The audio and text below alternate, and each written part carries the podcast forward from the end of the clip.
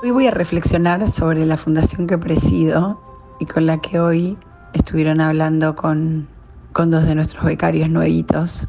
Un poco para mm, transmitir mi experiencia de lo que significa el espíritu que anima la fundación y que me llevó a mí a colaborar tanto tiempo que un día llegué a presidente. Sobre todo porque en este momento en que yo soy presidente es un momento donde cobra muchísimo más valor que antes esto que estamos haciendo, ¿no?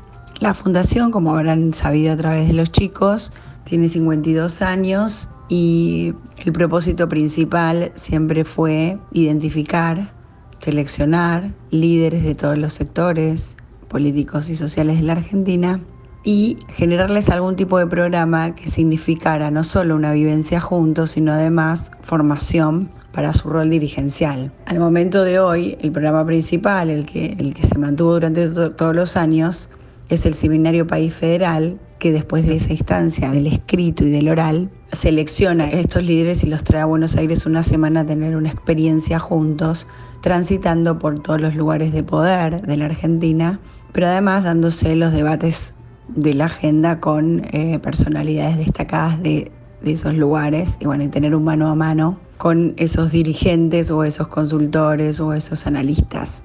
Lo que me gustaría destacar, porque supongo que de todo esto hablaron, es que lo que pasa en la fundación, lo que pasa en ese momento, tiene que ver con unir en una experiencia a gente que está acostumbrada, y hoy las redes sociales lo acentúan, a interactuar con la propia biblioteca, ¿no? con el propio grupo, que mira la realidad desde el mismo lugar.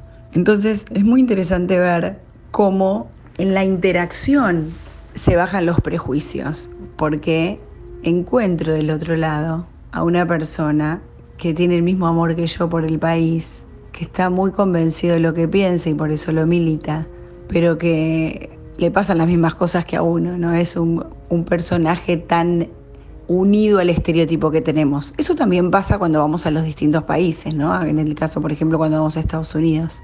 Muchas veces hay muchos prejuicios que se derriban o se resignifican. Y, de eso se trata. Muchas veces decimos que la FUR nos cambió la vida, pero tiene que ver con que nos abrió, nos amplió la mirada. Un poco lo que nos pasa cuando vamos creciendo, ¿no? Yo siempre digo que subís un escalón, ves un poco más. No es que dejas de pensar lo que pensabas, pero con esa perspectiva algo cambia.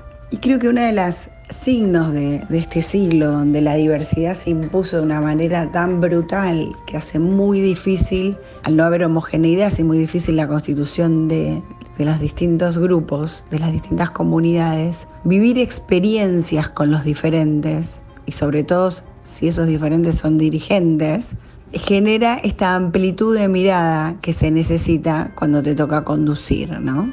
Y ahí eh, vuelvo a algo que he tratado ya en el tema del liderazgo. Los liderazgos de hoy necesitan entrenarse muy fuerte en la conducción de lo diferente.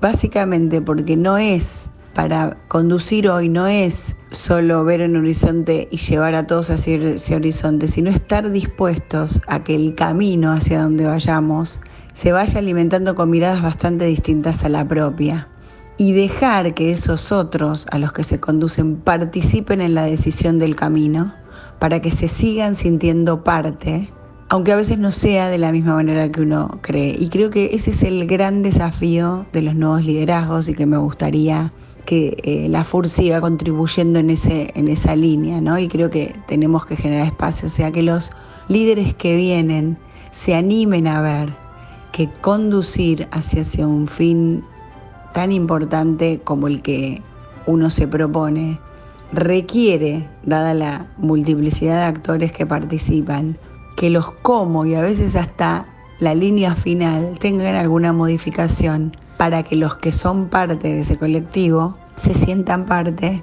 y no tengan la tentación siempre de irse o de jugar otro partido. Nos vemos la semana que viene. Seguimos en Facebook, arroba unicornios culturales.